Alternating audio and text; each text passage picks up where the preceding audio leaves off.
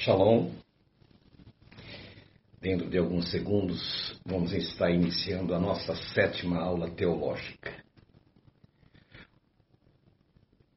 Essas aulas têm sido muito interessantes, porque eu tenho percebido que as pessoas começaram a pensar.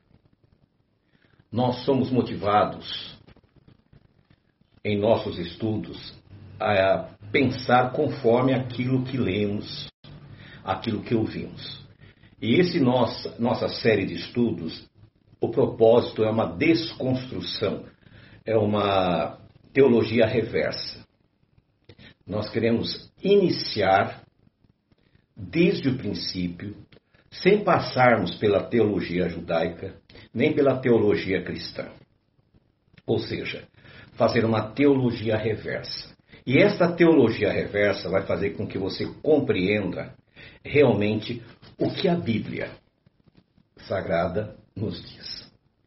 Nós, em nossos estudos, nós não estamos usando nada que venha do judaísmo, como Talmud, Midrash, nada disso. Nenhuma dessas visões, dessas histórias, dessas experiências, nós optamos em não utilizar também não utilizamos a teologia cristã. O que, que nós estamos fazendo? Nós estamos pegando a Bíblia e lendo-a como ela é. Os caraítas né, chamam-se Binei Mikrat, que é filhos das Escrituras, ou somente as Escrituras. Quando nós pegarmos somente as Escrituras Sagradas e a partir dela nós começarmos a tirar as lições que aqui estão escritas, esquecermos tudo aquilo que até hoje foi nos ensinado, iniciarmos uma nova jornada nas Escrituras Sagradas, nós vamos perceber que as coisas são bem diferentes daquilo que nos ensinaram. Infelizmente, nós estamos numa geração, essa geração high-tech, essa geração que tem preguiça de ler. Né? Hoje é muito simples, você simplesmente dá um clique no seu celular, no seu smartphone, e você vai alcançar, vai conseguir tirar uma informação. Mas nem toda a informação que você tira na internet ou nos livros procede. E esta lição número 7, nós vamos falar sobre a religião de Moisés. Os estudos anteriores, nós falamos desde o Éden, passamos pelos patriarcas e agora chegamos em Moisés. Talvez seja a história mais desconhecida da Bíblia. Aí você pode dizer: que é isso? Nas escolas bíblicas, nas escolas sabatinas, nos filmes, né? É o que mais se apresenta. Mas até hoje eu não vi nenhum filme ou livro relatando como está escrito. Nós vamos fazer que você mentalmente faça uma viagem comigo. Vamos viajar a 3.500 anos. No maior império da Terra, o Egito. Não existia nação que conseguisse, naquele momento, naquele período, superar a grandiosidade do Egito. E o Egito tinha um rei. Este rei era tinha um título chamado Faraó. Este Faraó tinha uma filha. A Bíblia não dá detalhes sobre a vida dela, mas nós percebemos que ela não tinha filhos. Então nós vamos começar a olhar pelo lado da família de Faraó, para depois adentrarmos para a família daquele que viria a ser o libertador de Israel. Durante a leitura que nós vamos fazer, nós vamos perceber que os israelitas, eles estavam separados num local chamado Gozen, uma localidade chamada Gozen, que por sinal, segundo as Escrituras, era um dos lugares mais indicados para a plantação. Foi José que escolheu aquele lugar. Eles não sabiam, mas eles eram mais fortes e mais poderosos do que os israelitas.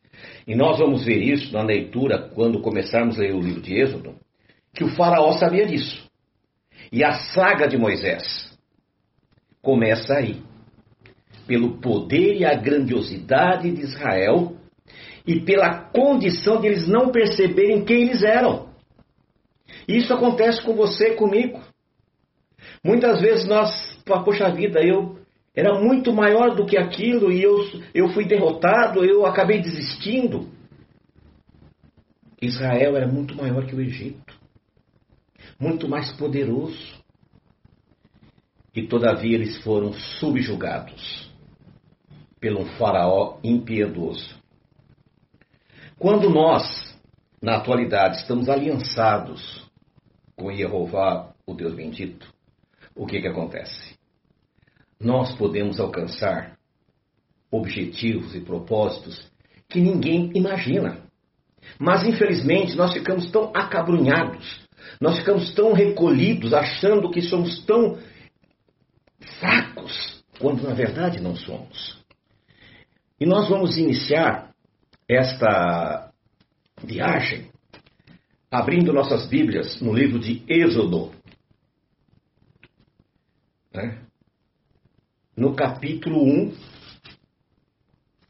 Êxodo capítulo 1, versículo 20.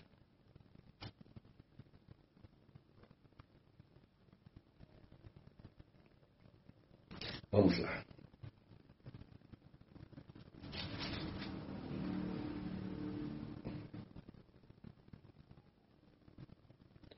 O Faraó, quando percebeu que os israelitas eram um povo forte, um povo poderoso, deu uma ordem: todos os meninos devem morrer. As meninas não, mas os meninos sim. Por quê? Porque a linhagem do povo de Israel vinha pelos patriarcas, pelos homens. Ele matando os meninos, só ficariam as mulheres. As mulheres acabariam casando com os egípcios e o povo de Israel deixaria de existir. Esta foi a intenção. Mas qual o propósito por dentro disso? Nós sabemos que desde o Éden havia a promessa da vinda de um libertador.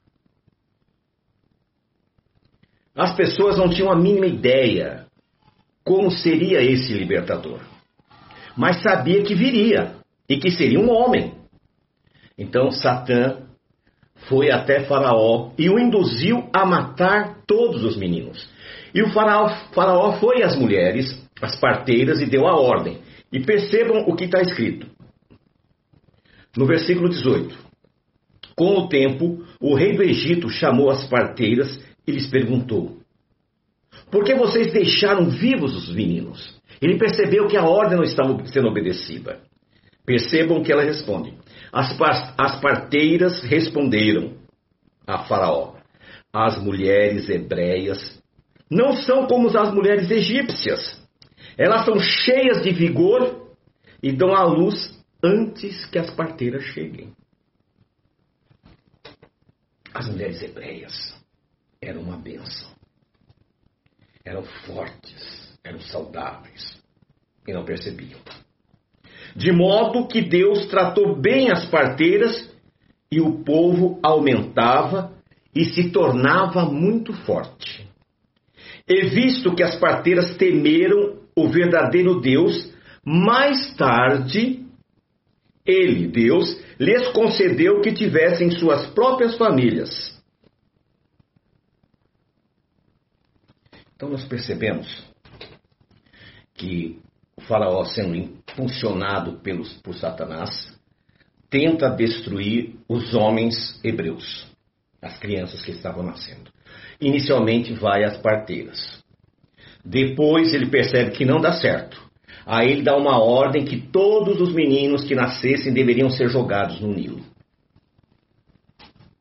Mal sabia ele que o Nilo salvaria o libertador. Às vezes, aquilo que parece para nós uma maldição, na verdade, é a nossa libertação. Então, nós temos que começar a observar esses detalhes. Aquilo que foi um local de morte para os hebreus se tornaria um lugar de vida para o libertador. Pois foi justamente ali que a mãe de Moisés colocou o seu filho. Mas foi caso pensado. Ela sabia com certeza absoluta que a princesa que não tinha filhos iria estar ali.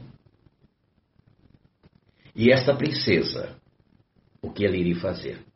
Ao ver aquele menino, ela adota aquela criança.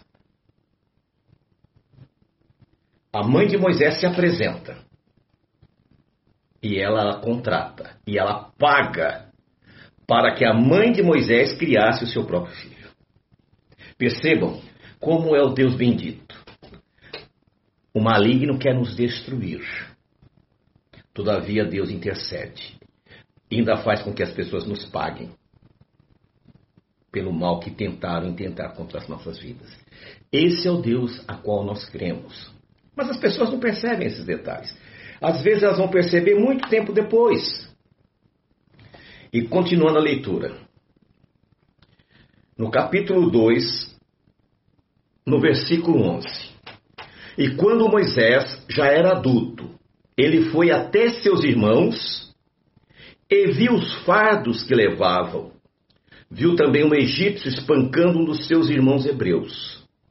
Então ele olhou para um dos lados e para o outro, e não vendo ninguém, matou o egípcio e o escondeu na areia. Preste atenção. Moisés foi até seus irmãos. Então ele tinha consciência, ele sabia que ele era um hebreu, ele sabia quem era sua família. E quando ele matou aquele capataz, aquele homem que agredia um dos seus irmãos, um hebreu, foi consciente. Ele olha para o lado, olha para o outro, olha para cá, para lá, não tem ninguém, ele executou. A história vocês já conhecem, não é? O que vai acontecer nesse período, nesse momento? O faraó ficou sabendo e manda matar Moisés. Paramos aqui. Como assim? Moisés era neto do faraó. Aquele capataz que foi morto era um Zé Ninguém. Mas nós vemos aí a ação maligna por trás disso. Satanás endureceu o coração de Faraó. Faraó sequer deu a mínima chance para que Moisés se defendesse. Não há um julgamento, não há oitavas, oitivas, ou não, nada disso. E agora Moisés tem que fugir. Agora vamos fazer aqui uns comentários. Moisés foi criado pela sua mãe. Lembra nas lições anteriores que eu falei para vocês que eles já sabiam com relação à questão do sábado, da alimentação, do Deus único. Eles todos eles sabiam. A Bíblia relata esses fatos. Mas nós ignoramos. Agora Moisés, ele vai fugir. E ele vai para uma terra que pertencia ainda a Faraó, que era em Midian. Midian, por uma curiosidade para vocês, Midian fica hoje aonde é Arábia Saudita. E quando Moisés chegou lá, em Midian, tinha um poço. E você vai perceber que a maioria dos patriarcas, é, eles estavam sempre, sempre envolvidos com poço inclusive Yeshua, né, Jesus. Quando Jesus foi a Samaria, ele foi o quê? Estava num pulso. E ele oferece para a mulher samaritana uma água que ela jamais teria sede.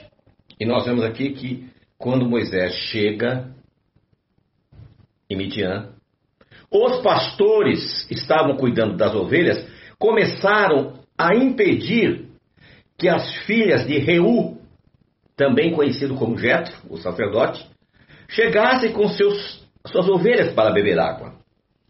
Moisés intercede. Moisés era um homem de guerra, era um homem de pavio curto. E ele enfrenta aqueles pastores e sai vitorioso. Em Êxodo, no capítulo 2,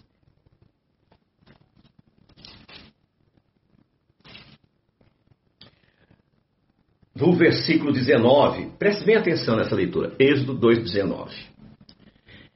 Elas responderam para Jetro. Jetro perguntou: Ué, vocês já voltaram tão rápido? O que aconteceu? Aconteceu alguma coisa?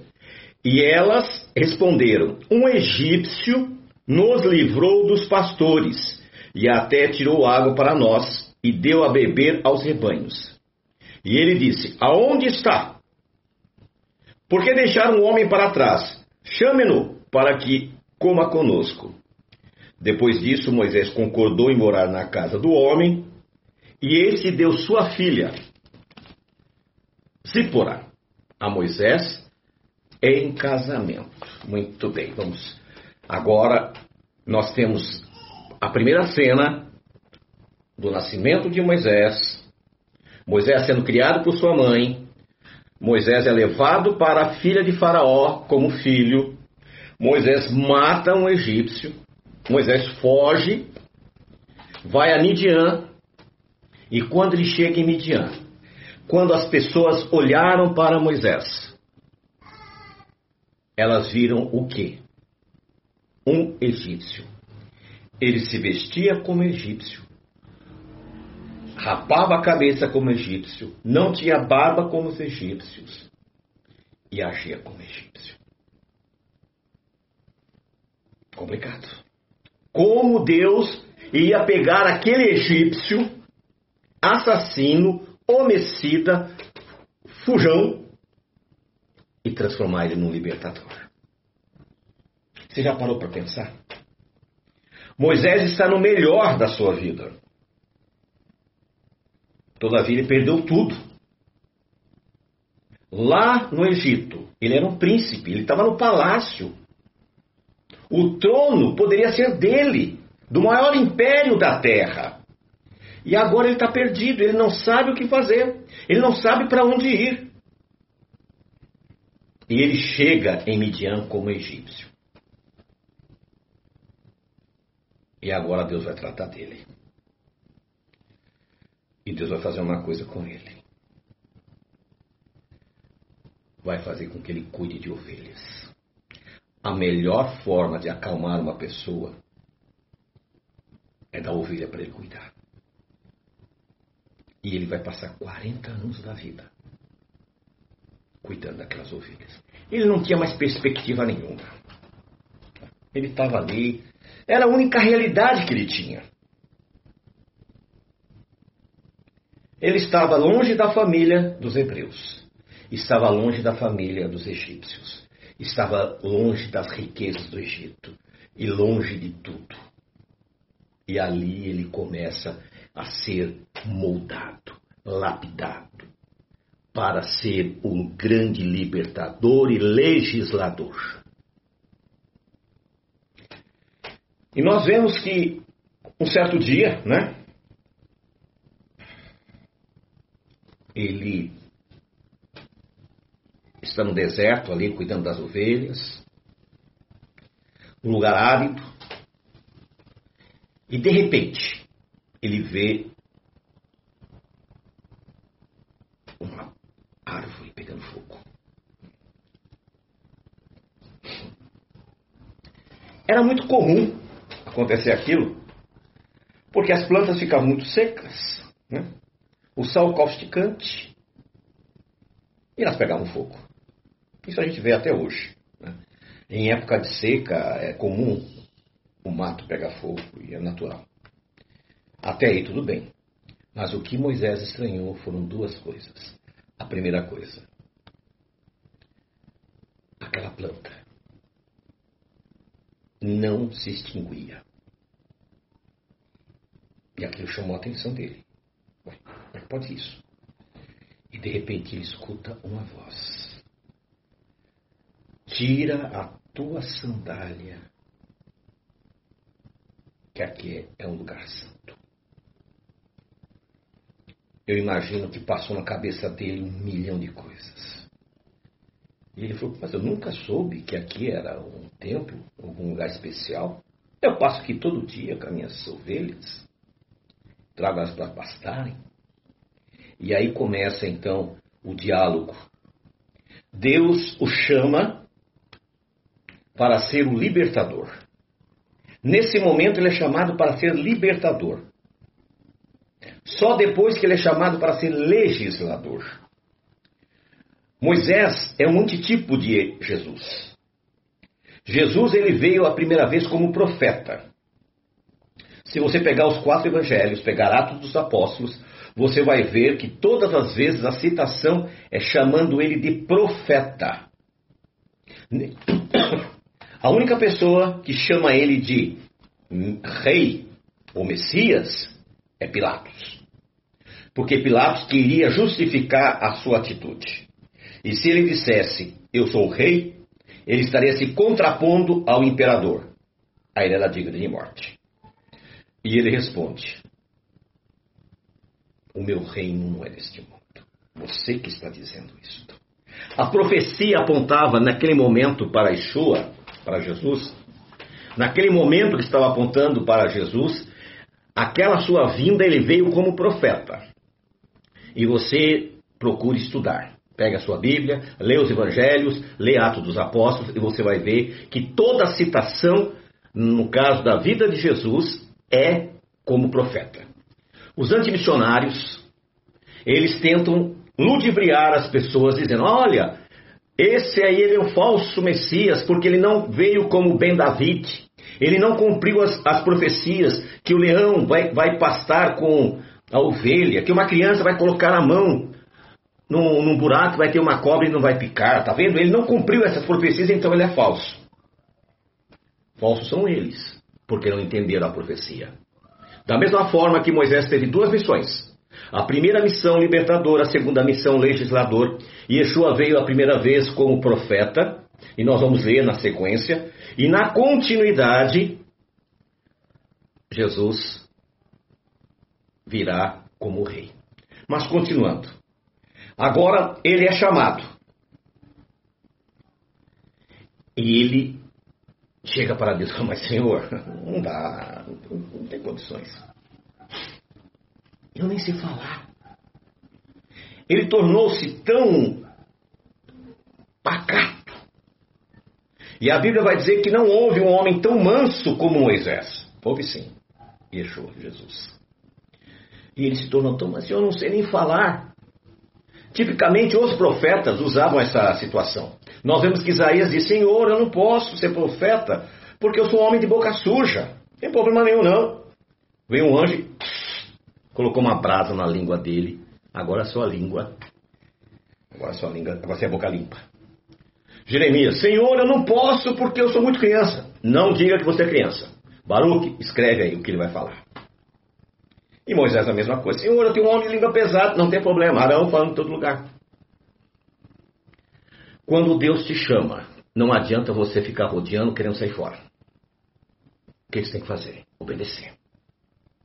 E eu peço a você que está assistindo comigo, ajude que esse vídeo possa chegar a outras pessoas. Porque com certeza vai abrir os olhos de muita gente que está sendo enganado hoje.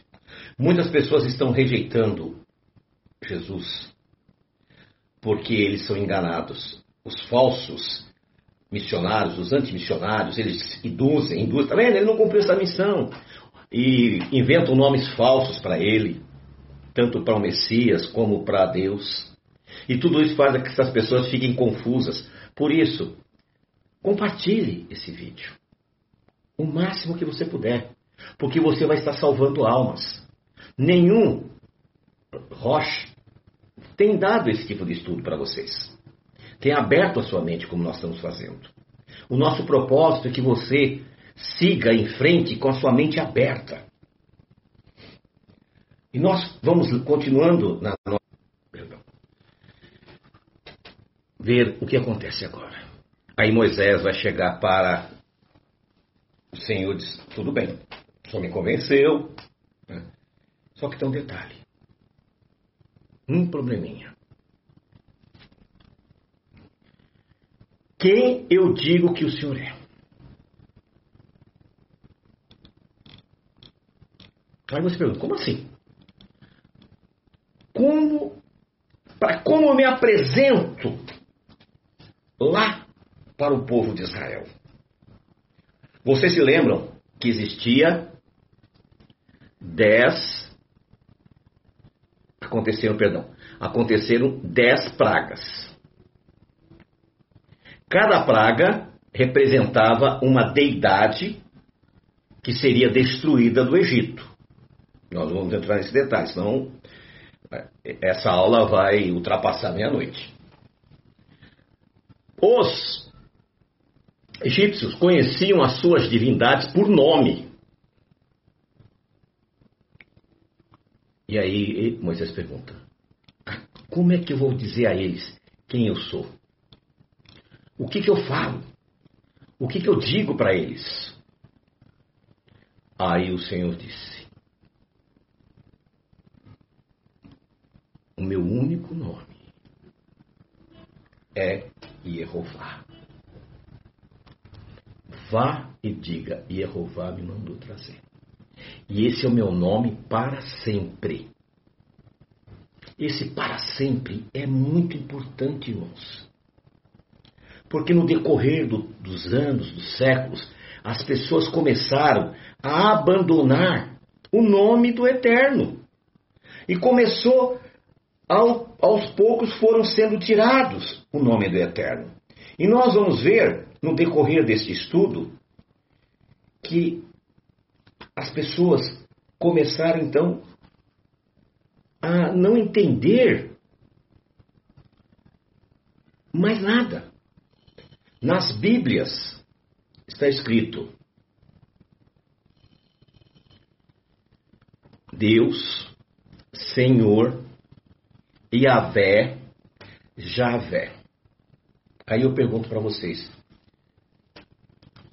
que Deus é esse que tem tantos nomes e eu não, não, não entendo, não conheço? Aí eu convido você a abrir a sua Bíblia.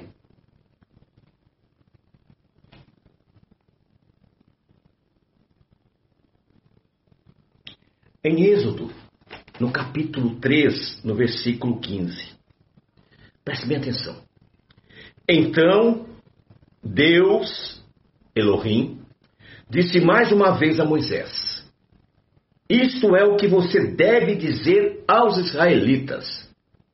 Jeová, o Deus dos teus antepassados, o Deus de Abraão, o Deus de Isaac, o Deus de Jacó me enviou a vocês.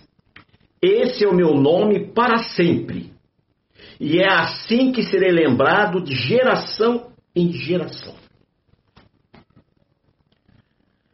Este nome, ele é eterno.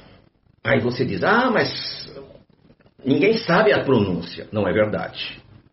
Até o século II,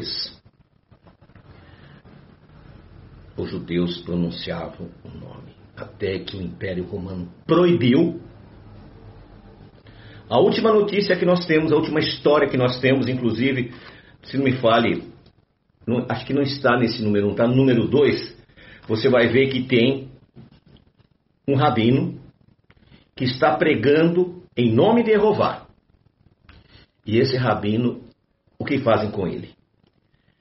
Enrolam algodão no seu corpo, jogam água, pegam o livro da Torá, enrolam nele e taca fogo nele para que ele vá queimando aos poucos, porque ele havia desobedecido a ordem do Império Romano de se pronunciar Yehová. E desde então os judeus substituíram por Adonai, por Hashem, né? ou Yodire Vavirê. Mas o Eterno deu uma ordem. Este será o meu nome para sempre. O rabino Nehemiah Gordon ele é reitor da Universidade Hebraica de Jerusalém, um dos tradutores dos manuscritos do Mar Morto, especialista em paleo hebraico. Ele descobriu mais de mil manuscritos com sinais maçoretas, 16 cartas entre rabinos com códigos trazendo o nome do Criador. Você pode achar isso na internet, Nehemia Gordon e o nome de Deus. E ali ele conseguiu descobrir que é Jeová. Isso faz parte de um outro estudo que nós vamos dar. Então aqui nós vemos em Êxodo que Deus disse: Vá ao Egito e diga: Jeová, o meu Deus, mandou buscar vocês. E hoje nós vemos as pessoas com medo de pronunciar o nome do Criador. E a Bíblia diz: Todos os que invocarem o nome Jeová serão salvos. Para sermos salvos, nós precisamos invocar o nome do Senhor, Jeová. E continuando, agora Moisés vai até o Egito, se apresenta aos seus irmãos, se apresenta a Faraó, acontece todas aquelas pragas, atravessa o Mar Vermelho e vai chegar no Monte Sinai. Perdão. E no Monte Sinai, através de relâmpagos e trovões, Moisés agora vai fazer a sua segunda missão. A primeira era libertador, a segunda missão, legislador. Ele sobe ao Monte Sinai e fica 40 dias. E lá ele escreve todas as leis. O interessante é que em nenhuma das vezes, em nenhum dos mandamentos, Moisés questiona a Deus. E o que chama mais atenção, o quarto mandamento. Né? Nós temos aqui a nossa mezuzá caraíta. O quarto mandamento diz: Lembra-te do dia de Shabat ou de sábado para o santificá-lo. Pois seis dias trabalharás e farás todas as tuas obras, mas o sétimo dia é Shabat do teu Deus. Não deves fazer nenhum trabalho, nem tu, nem teu filho, nem tua filha, nem teu escravo, nem teu servo, nem teu animal e o peregrino que está dentro das tuas portas. Pois em seis dias Deus fez os céus e a terra e o mar e tudo que neles há. E descansou no sétimo dia. Por isso, ele abençoou o sétimo dia, o dia de sábado, e o santificou. Então nós vemos que é o maior mandamento dos dez mandamentos. Mas por que ele foi tão enfático?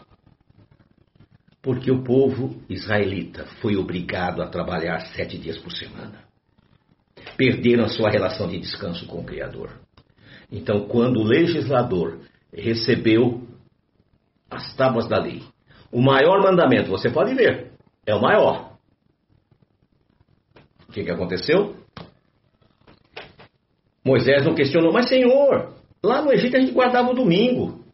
Ou como muçulmano nós guardava a sexta-feira. Por que, que agora eu vou ter que inventar esse tal de sábado?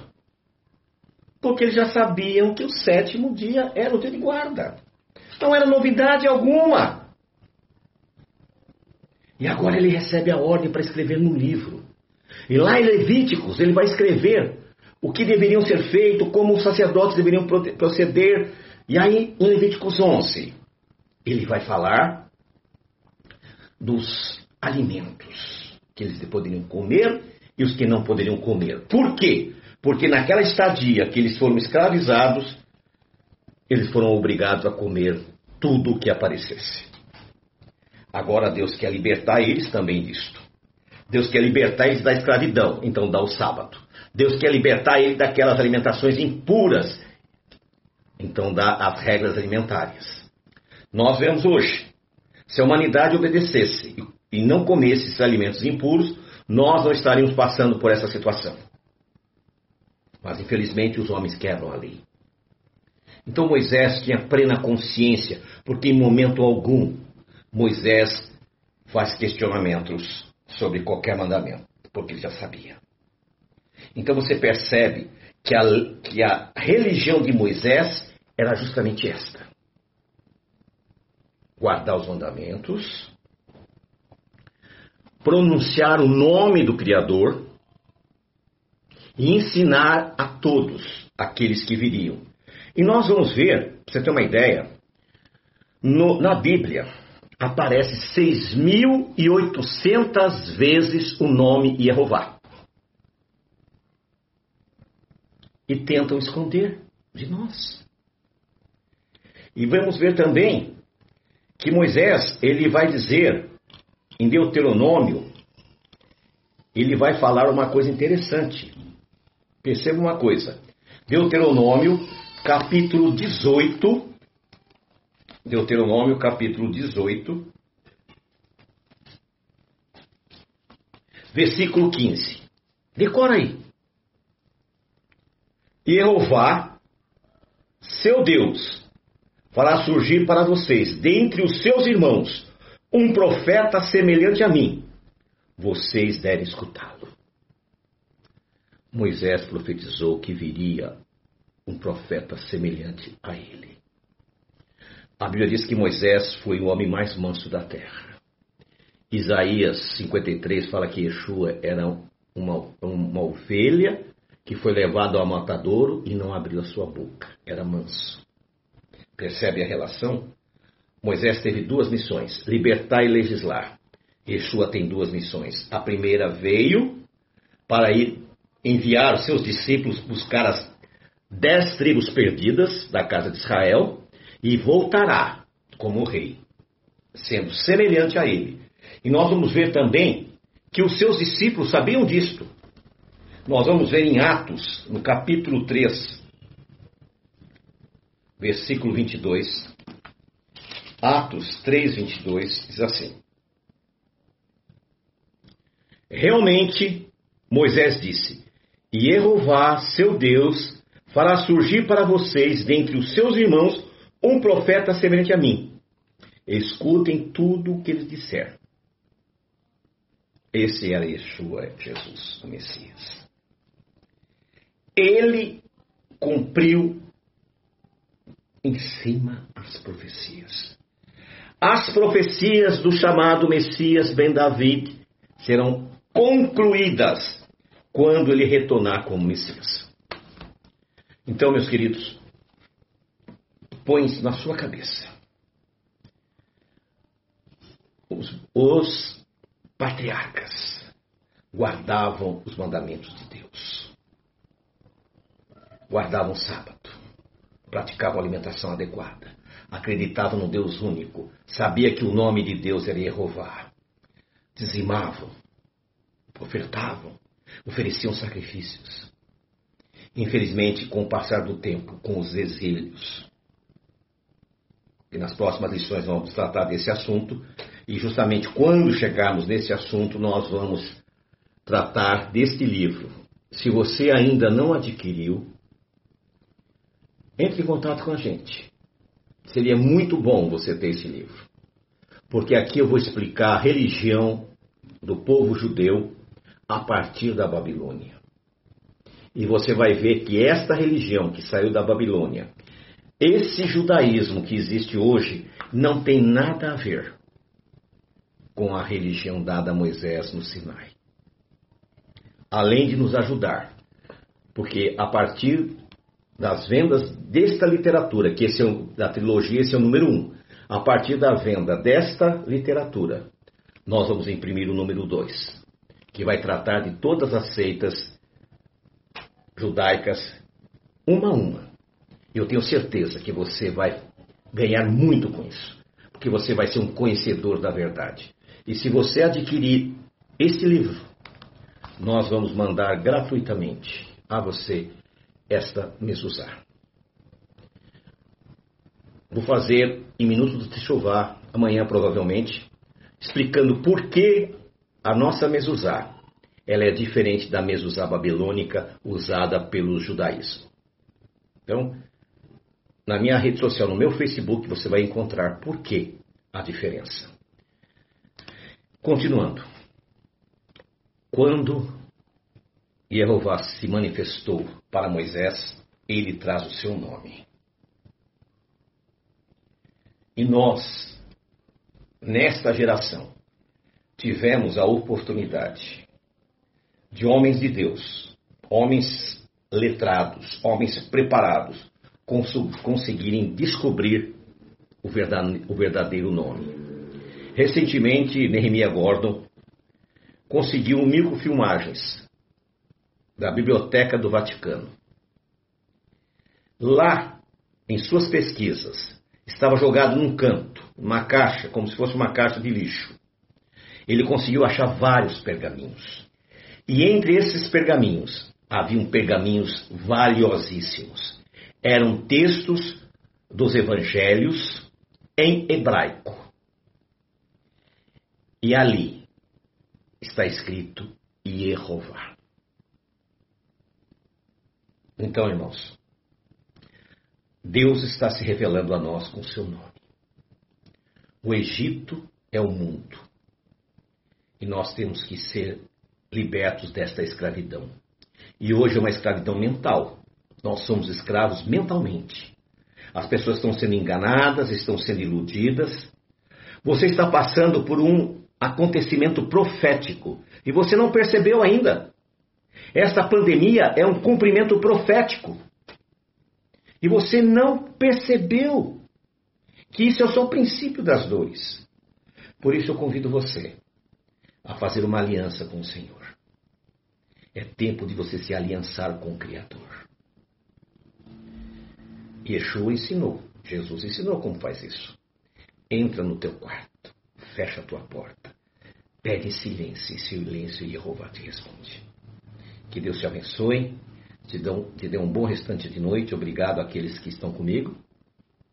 Não esqueçam de compartilhar em nosso site tem o podcast. Daqui a pouquinho a, a Evelyn vai fazer o podcast dessa mensagem. Envie para seus amigos. Aqueles que quiserem entrar em contato com a gente, estamos aqui à disposição. Que o Senhor te abençoe e te guarde. Que o Senhor faça resplandecer o seu rosto sobre ti e tenha misericórdia de ti. Que o Senhor sobre ti levante o seu rosto e te dê shalom.